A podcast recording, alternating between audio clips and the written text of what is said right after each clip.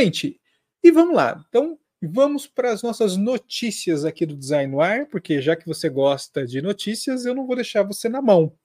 Então, olha só, o Design no Ar ampliou. Além de entrevista, vai ter notícias. Ah, e a próxima entrevista vai ser sobre bem-estar mental. É sobre isso. Então, fica conectado, porque logo, logo vou trazer um especialista sobre. É isso aí. E vamos lá. Qual é a notícia da noite? Bem, a gente vai falar sobre o eterno dilema do desenvolvimento de produtos digitais.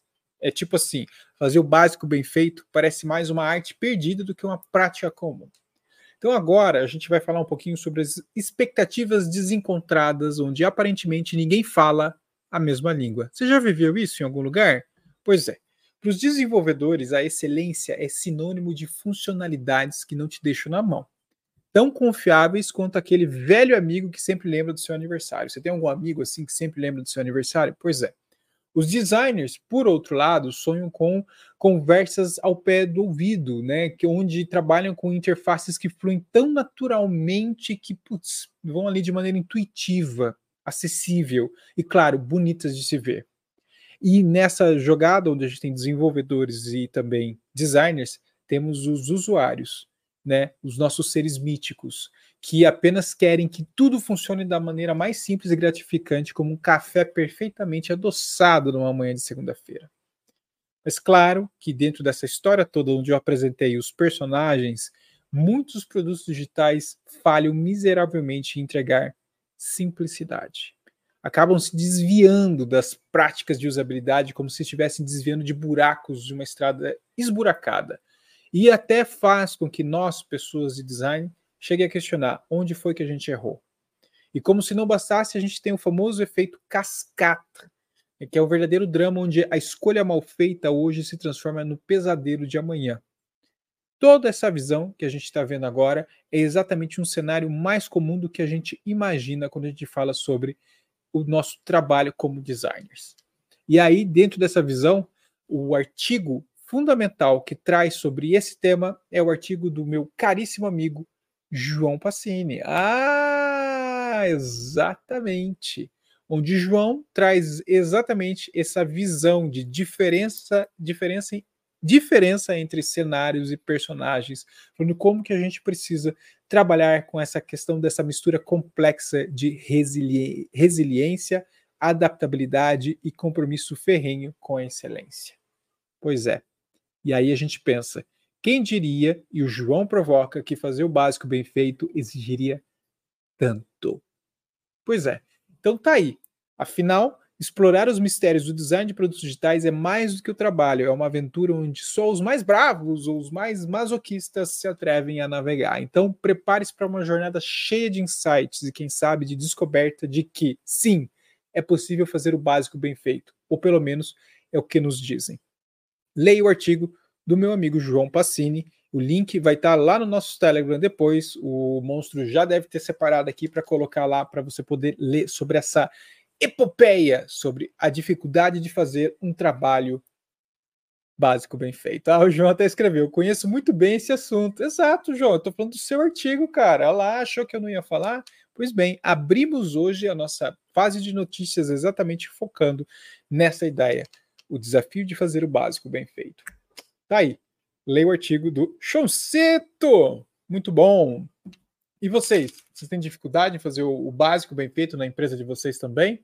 Eu tenho pra caramba. É uma discussão assim eterna e quase impossível, mas, mas a gente consegue. Ah, o, o escreveu, excelente artigo, ó, ó, o João, é muita emoção. Claro, cara, a gente tá falando do seu artigo aqui, fica muito feliz, mas é muito bom o seu artigo mesmo, viu? Então tá aqui.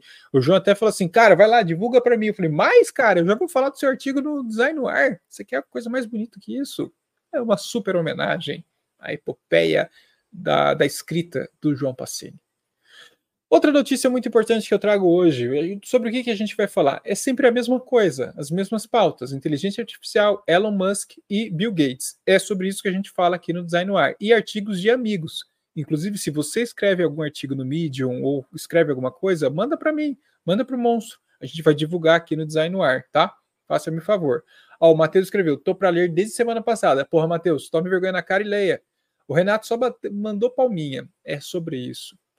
E vamos falar sobre o que mais? A inteligência artificial em UX, pois é, que é um tema né, que está em voga, né, que se tornou quase um clichê nas rodas de inovação digital.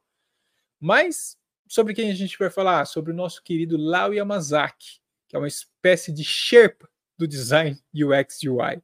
E ele retorna ao nosso palco virtual no Bom Dia UX para desbravar o Everest das expectativas versus realidade tangível da inteligência artificial em UX. A pergunta que não quer calar: estamos apenas surfando na onda do hype ou realmente alcançando resultados que fazem a diferença? O Lau, ou Yamazaki, com uma carreira que mais parece uma jornada épica pelas terras selvagens do design e consultoria de desempenho digital, nos apresenta também um enigma super moderno.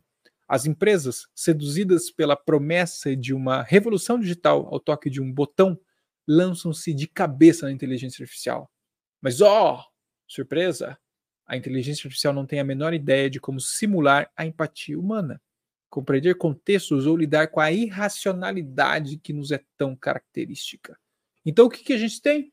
É uma ferramenta muito poderosa, sim, mas sem o direcionamento correto, se perde mais fácil que um turista sem mapa numa cidade grande. Ou eu eu me perco bem fácil, assim. Se eu não decorar os prédios, eu me perco. Então eu tô tipo a inteligência artificial nesses momentos. E aqui entra a solução do Lau Yamazaki, um framework estratégico inspirado em seu sobrenome, que em japonês significa topo da montanha. Nossa, que bonito isso, né? Pois é. O Lau propõe para a gente uma escalada em três etapas: mapeamento, preparação e escalada. A gente começa com o mapeamento, que é uma fase de pesquisa bem profunda, que é impulsionada pela inteligência artificial para realmente entender o usuário. Seguido pela preparação, onde protótipos são criados e testados até exaustão. E aí, finalmente, a escalada, que é a implementação desses insights de UX estão meticulosamente preparados, garantindo que a jornada seja tão recompensadora quanto, quanto o destino. Então, nessa ideia, o Lau promete não apenas nos levar ao cume de um sucesso que a gente espera de UX, mas também assegurar que esse sucesso não seja um mirante vazio, e sim um ponto de vista espetacular, onde de fato a gente potencializa a inteligência artificial em experiências digitais. Tá aí, gente! Então, é para vocês se prepararem para essa aventura onde a inteligência artificial realmente começa a servir e ser útil para o UX. E a gente acaba anulando a hype de quem transforma resultados reais, palpáveis e até humanamente empáticos. Então, assim, vê depois o link desse artigo do Yamazaki como nosso guia de quem precisa uma varinha mágica quando se tem um mapa estratégico para conquistar montanhas. Tá aí. Ó, o João escreveu: Dr. Miguel Nicoleles fala que a IA não é inteligência e nem artificial. Vale buscar o vídeo, onde ele defende isso. Oh, o João jogou aqui na sala o microfone, drop the microphone. Mas muito bom, João, tá aí. Procurem depois. Eu gosto de vários vídeos do, do Miguel Nicoleles, acho bem legal. Vale a pena procurar sim. Vocês viram que eu mudei a câmera, né? Agora tá, tá para esse lado, não era daqui, agora é aqui. Só um detalhe. Mas outra notícia quentinha saindo aqui para você. Parece que o boato da vez é o suposto funeral de quem? De quem? Do Gmail. Com especulações correndo soltas pelas redes sociais, alegando que o queridinho e-mail do Google estaria dando seu último suspiro em 1 de agosto de 2024. Mas antes de você entrar no modo pânico, vasculhando freneticamente por alternativas ao seu provedor de e-mail, vamos dar uma pausa para apreciar o espetáculo da desinformação em sua forma mais pura. Fontes dignas de nota, acompanhadas de um comunicado diretamente da conta verificada do Gmail no X, famoso ex-Twitter, nos garantem que esses rumores são tão reais quanto a promessa de que este ano eu começo na academia. Eu comecei. Fique com isso. Mas isso mesmo, o Google não anunciou nenhum plano de encerrar o serviço de e-mail, que se tornou praticamente um membro da família para mais de 1,8 bilhão de usuários globais. O que temos aqui, amigos, é a arte de criar boatos para gerar pânico, ou quem sabe apenas para ver o mundo, o mundo digital burning. Mas vamos encarar. O Gmail é praticamente o coração pulsante do ecossistema do Google. Ele é essencial para a sobrevivência do Android e de muitas almas digitais por aí. Imaginar o desaparecimento seria como esperar que a internet, de repente, decida parar de alimentar discussões improdutivas. É impossível. Então, longe de estar em seus últimos dias, o Gmail está, na verdade, passando por um glow up. Ó, com o Google planejando aposentar sua visualização em HTML básico em favor de uma experiência mais limpa e moderna. Oh, sim, o Gmail não está saindo de cena, mas está evoluindo como todo e bom protagonista da tecnologia que deveriam ser. Então, da próxima vez que você se deparar com uma manchete alarmista, faça um favor para mim e para você de fazer aquela checagem básica dos fatos antes de espalhar o pânico digital, porque isso pode ser considerado fake news. Então lembre-se, no vasto mar da internet, notícias falsas são mais comuns que selfies filtradas, e brasileiro é muito bom nisso, você sabe, né, gente? Porra, não, agora no domingo ali, depois de domingo, bombou essas notícias desse tipo.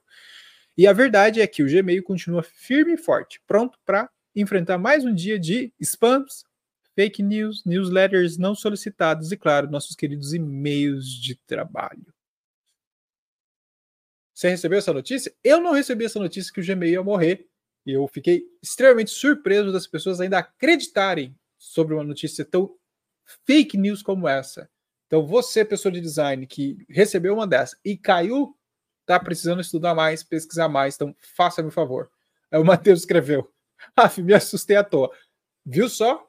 Se você ficasse com a minha notícia só de um lado da notícia e eu não contasse a verdade, você estaria enviesado. Muito cuidado enviesados! Gatilho! Uh, o João escreveu: a beta da interface nova já está começando a aparecer para alguns users. São só pessoas especiais. Eu ainda não recebi. Vou processar o Google por essa discriminação. E de quem mais a gente vai falar? Vocês viram que deu uma variada no assunto. A gente falou também do Google hoje. A gente sempre fala do Google. Mas vamos falar sobre quem? Vamos falar sobre o Instagram é que é a terra das maravilhas visuais, onde todos lutam por um pedacinho de atenção. Acaba de jogar no jogo uma nova carta, o Post Gigante. Hã? Post Gigante? Pois é. Agora parece que a gente tem uma nova arma no arsenal para dominar o feed. Quem sabe causar um pouco de inveja por aí. Nossa, já pensou? Meu post é gigante. No dia 19 de fevereiro, os feeds foram invadidos por uma novidade que fez todo mundo parar e olhar. Imagens que se estendem muito além do tradicional quadrado ou retângulo, que é uma cortesia do designer Diego Brandão, que aparentemente descobriu como dobrar as regras do espaço digital. Mas antes que você corra aí para tentar replicar essa façanha, vamos alinhar umas expectativas, tá, gente? A receita para criar um post gigante ainda é um mistério mais bem guardado do que talvez a fórmula da Coca-Cola. Enquanto alguns dizem que é um privilégio dos usuários de Android e desktop, outros juram de pés juntos que também é possível no iOS, embora com um jeitinho aqui e outro ali. Enquanto todos nós, meros mortais, tentamos decifrar o código, marcas astutas como Aurora Alimentos, Granado, Aeno a Sensodine já estão surfando nessa onda gigante, mostrando que no marketing, tamanho às vezes pode ser um documento. Não significa que funciona. Mas o que fica no ar é a dúvida. Estamos diante de uma revolução permanente no reino do Instagram ou isso é apenas uma moda passageira, como os vídeos em 360 graus que ninguém mais lembra? Eu tenho filmagens até hoje de vídeos 360 graus, ridículo. Sem um pronunciamento oficial do Instagram, Resta a gente só especular e, claro, aproveitar a viagem enquanto ela dura. Então, o que, que, você acha? Você já fez a sua fotinha gigante de post gigante para atrapalhar o feed de uma pessoa, porque a pessoa ela vai rolar infinitamente para conseguir ler os comentários e dar like? Tá aí, é uma estratégia também de tirar a atenção. E o que, que o Marco escreveu aqui, ó? Uh, como pago Gmail, sabia que era fake news. Ah, o Marco já jogou na cara das pessoas que ele é uma pessoa provida de, de, de poder financeiro para pagar o Gmail e já sabia da notícia real antes de você, mero mortal. Muito bom, Marco. É isso aí, sou seu fã. O Matheus escreveu que odiou, por sinal, a foto linguiçona comprida infinita. E aí o monstro, acredito que essa semana o Instagram começou a bloquear essas postagens. Hein? Ou se você não conseguiu postar, perdeu a sua chance. Já era. Acabou, não vai ter a chance de postar. Eu queria ter achado, eu tinha uma foto para fazer isso é de uma Via Láctea, assim, que eu tirei, mas não vai dar tempo. Ó, uh, acredito que. É, aí o Joaquim, Parabéns, foi demais a conversa de vocês. Pô, foi mesmo, jo Joaquim. Daqui a pouco sai o podcast livre para todo mundo. Fica atento, eu jogo lá no Telegram, compartilha. E eu vou cortar até a parte do, do bate-papo e vou separar o bate-papo e as notícias. Compartilha. Foi muito bom mesmo. E vamos falar sobre mais uma notícia que eu tinha prometido até no começo da live. Vamos falar sobre o futuro do trabalho, onde a semana de quatro dias não é apenas um sonho distante, mas uma realidade palpável que está virando cabeças e abalando o status quo corporativo. Segundo um estudo recentemente divulgado pela Exame, o maior experimento já realizado sobre a semana de trabalho de quatro dias revelou que, sim, é possível trabalhar menos e produzir mais. Oh, que surpresa, né? Mas ok, precisa de uma pesquisa dos outros para falar a verdade. Mais de 80% das empresas que mergulharam de cabeça nessa nova configuração reportaram um salto significativo do bem-estar dos seus colaboradores. Afinal, quem não gostaria de ter um dia a mais para maratonar aquela série? Dormir, cuidar do jardim, cuidar dos bichos, ou simplesmente não fazer nada, como eu faria. Mas não é só isso. A cereja do bolo vem agora. A rotatividade de funcionários caiu pela metade, mas é claro que cairia pela metade, é um super de um benefício, meu Deus. Parece que a fidelidade ao empregador aumenta proporcionalmente a quantidade de finais de semana prolongados. Mas com certeza, se uma empresa hoje para mim falasse assim, vem trabalhar aqui, eu te dou quatro dias por semana, eu estava nela sem fazer entrevista, eu ia de graça lá trabalhar nela. Mentira mas eu estou numa empresa sensacional hoje que, quem sabe, vai adotar esse tipo de coisa, porque a empresa é sensacional. E sendo uma empresa sensacional, com certeza isso vai entrar em pauta para a gente poder ter isso. Empresas sensacionais fazem isso. E eu nem preciso falar o nome da empresa, porque vocês já sabem. E é sobre isso. E para aquelas, aqueles obcecados por números para justificar, o estudo joga no ar uma estatística que é música para os ouvidos. Um aumento de 32% nos esforços de recrutamento Uhum. Parece que a promessa de uma semana de trabalho mais curta é o mel que atrai os melhores talentos do mercado. Juliet Shore, a mente brilhante por trás dessa pesquisa, aponta que estamos diante de uma verdadeira revolução laboral. Não se trata apenas de adicionar mais um dia ao fim de semana, é sobre criar um ambiente de trabalho mais saudável, produtivo e, por que não falar, mais humano ainda. Claro, o caminho para o paraíso de semana de quatro dias tem lá seus problemas. Né? Alguns trabalhadores apontaram o aumento do estresse e uma sensação de desigualdade, especialmente quando o dia extra de folga estava atrelado ao desempenho. Ah, mas daí é sacanagem, né? Óbvio, né? E toda mudança também, mas sacanagem. Ai, não, só vou ter quatro dias quem trabalhar e for legal. Ah, não, isso é ruim. Mas os defensores dessa nova era trabalhista argumentam que, com a estratégia certa, a semana de quatro dias pode ser um verdadeiro ganha-ganha. Empresas felizes, funcionários felizes, e quem sabe um mundo um tantinho melhor. Então, enquanto a gente aguarda ansiosamente pela próxima grande revolução no local do trabalho, fica a pergunta: será que finalmente a gente vai encontrar a fórmula mágica para o equilíbrio perfeito entre trabalho e dormir? Lazer? Bem, só o tempo vai dizer, mas fica aqui então com esse pensamento: será que se minha empresa fizesse, eu ia ficar nela ou ia trocar ela? Tá aí, que o moço escreveu um sonho também, o Matheus. Mas será que funciona em todas as áreas? Com certeza não, Matheus. Com certeza não. Infelizmente, eu acho que não funcionaria em todas as áreas. Por exemplo, é, medicina talvez não funcione, Engenharia, não sei. Eu tô viajando aqui, mas não sei se funcionaria. Acho que não. Mas eu acho que para a área tech é bem provável que funcione. Para tecnologia eu acho que funciona legal, sim. Afinal de contas, a gente está numa área, né, que assim é 0,002% tem esse benefício de trabalhar com esses, essas possibilidades. Pense nisso, consciência de classe. O que, que o Matheus, no mercado, por exemplo, é exatamente, não tem como, né? Eles estão discutindo, Matheus, é, para trabalhar o domingo, sindicato, para brigar para não trabalhar no domingo, imagina, diminuir mais um dia. É, infelizmente, não. Mais uma outra e quase última notícia, mas tem mais coisa, não sai daí. A eterna busca pelo santo grau da liderança, onde muitos se proclamam, proclamam reis e rainhas, mas poucos realmente sabem segurar essa coroa. Ah, eu gosto dessas provocações assim. No meio desse reino de autoritarismo disfarçado de gestão, eis que surge o nosso membro Merlin, que sempre aparece aqui. Você já parou para pensar que toda vez que a gente vai falar do mal, o capeta é o Elon Musk. Quando a gente vai falar do bem, o anjinho é o Bill Gates.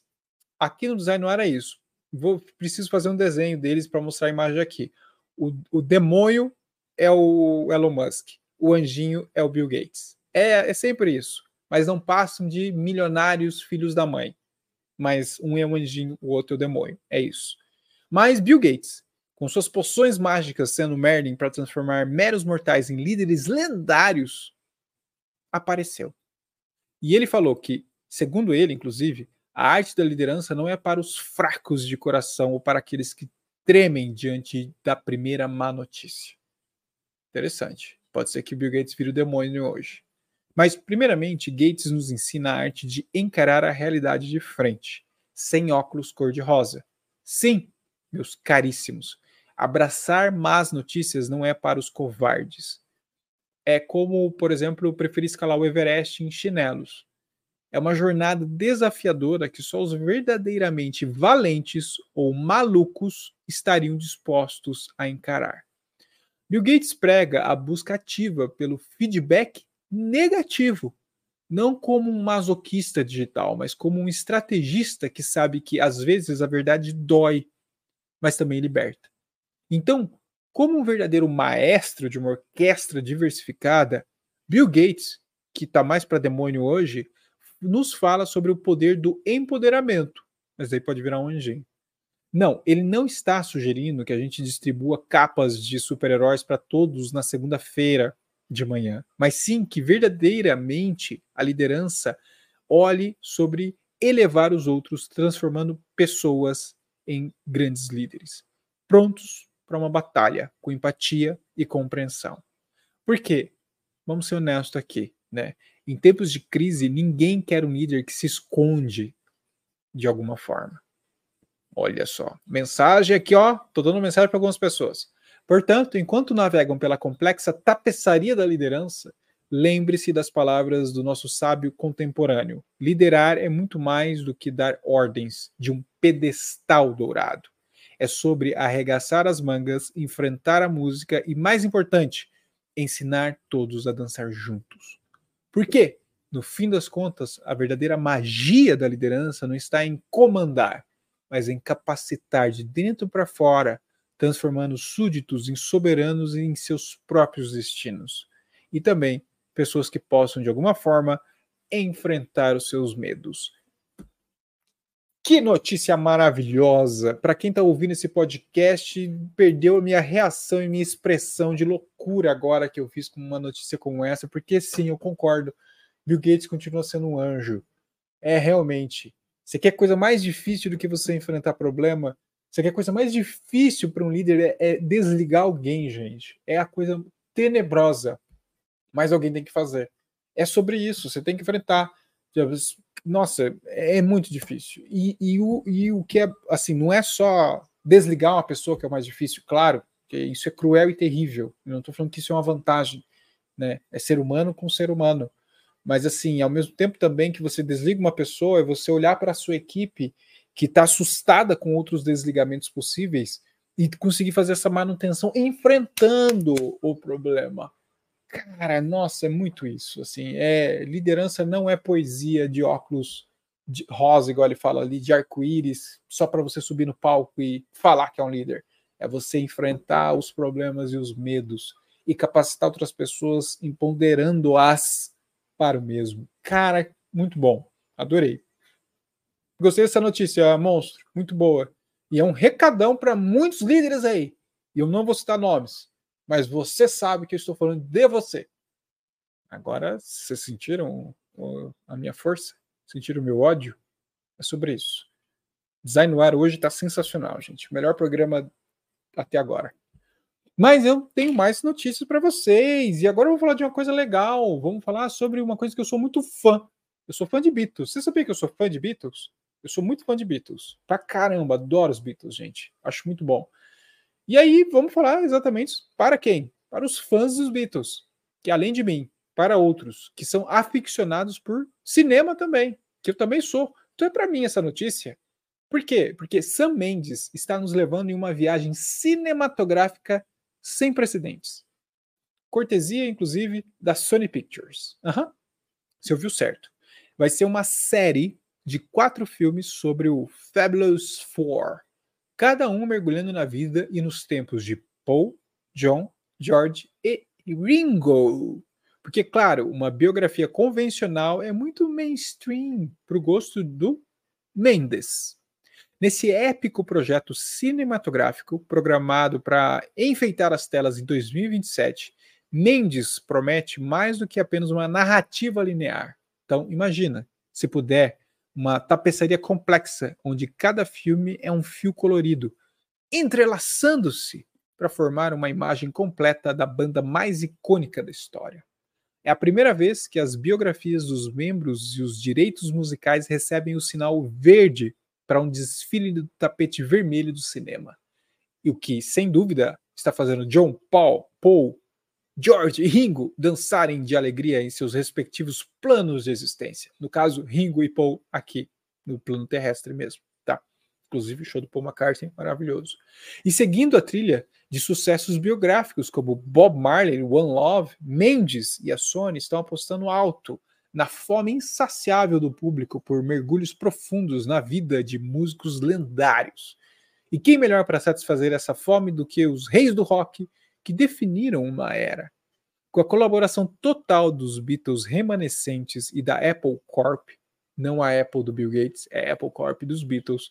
Esse quarteto de filmes promete ser uma experiência cinematográfica tão épica quanto a discografia da banda. A Sony, já esfregando as mãos com antecipação, vai financiar e distribuir essa série pronta para relembrar ao mundo porque os Beatles continuam sendo um fenômeno global. E claro, falando aqui só entre eu e você, dá mais dinheiro para quem tá, quem é da família e tudo mais, né, gente? É dinheiro, é dinheiro do bolso. Mas enquanto isso, Sam Mendes, conhecido por seu trabalho em filmes que desafiaram gêneros e expectativas, parece estar prepara preparando, inclusive, algo que não é só para contar a história de cada Beatle, mas também para trazer uma conexão sobre perspectivas em oferecer uma visão holística da banda. Ah, a palavra holística, os designers todos se arrepiaram. Com esse projeto já fervilhando no caldeirão da Sony, então, prepare-se para uma abordagem inovadora e emocionante sobre a banda, que de alguma forma continua a capturar imaginações por décadas após seu último acorde. Então, enquanto a gente aguarda o desdobramento dessa saga cinematográfica, podemos apenas especular. Será que Mendes vai conseguir capturar a essência da Beatlemania ou será este apenas mais um capítulo na incessante obsessão da cultura pop por reimaginar ícones através de lentes contemporâneas e dar dinheiro para a indústria cultura, é, indústria cultural. É, eu perdi a palavra completamente. Em será? Vamos descobrir em breve, 2027. Nossa, 2027 vai ter quantos anos? Quase 50, João Passini. E você faz aniversário antes de mim, você vai ter 50 antes. O que, que o Matheus escreveu? Não. O Renato mandou uma maçã, a verde, que é a da Apple Corp, não da Apple mordida. Inclusive tem uma briga judicial, sabia, né? Pela marca, né? Tem maior problema sobre isso aí. É, essas empresas multimilionárias e seus problemas internos de loucuras e tudo mais. O que mais de notícia que eu vou trazer para vocês? Vamos falar mal de alguém. Acho que vale a pena a gente falar mal de alguém. De quem que a gente vai falar mal? Do demônio. Quem é o demônio? Elon Musk. Ele mesmo. Então, sempre que eu vou falar mal de alguém, eu vou falar do Elon Musk. Sempre que eu vou falar bem de alguém, eu vou falar do Bill Gates. Se é para a gente ter o nosso milionário ou bilionário de estimação, que a gente pelo menos os classifique entre o bem e o mal. O bem é o Bill Gates, o mal é o Elon Musk. Mas isso não faz o Bill Gates ser uma boa pessoa, porque ele é um bilionário. Logo, bilionários não são boas pessoas. Entendeu a minha lógica? Não, não importa. É sobre isso.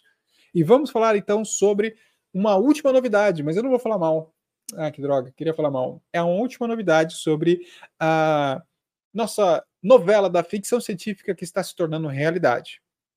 Elon Musk, também conhecido como o moderno mago da tecnologia, nos, nos apresenta e presenteia com mais uma façanha, que é mais um capítulo desse Black Mirror da vida real. E dessa vez ele decidiu que teclados e mouses são muito do século XX e lançou o Telepatia. Lá vem. Que o que, que é o Telepatia? É o mais recente brinquedo da Neuralink, que permite a um ser humano controlar um mouse de computador apenas com o poder da mente. Isso mesmo. Quem precisa de mãos quando você tem um chip no cérebro? Eu. Eu preciso de mão. Fora-se o chip no cérebro. Mas, segundo ele, após o implante da tecnologia Neuralink, o pioneiro paciente demonstrou ser capaz de mover um cursor da tela sem levantar um dedo.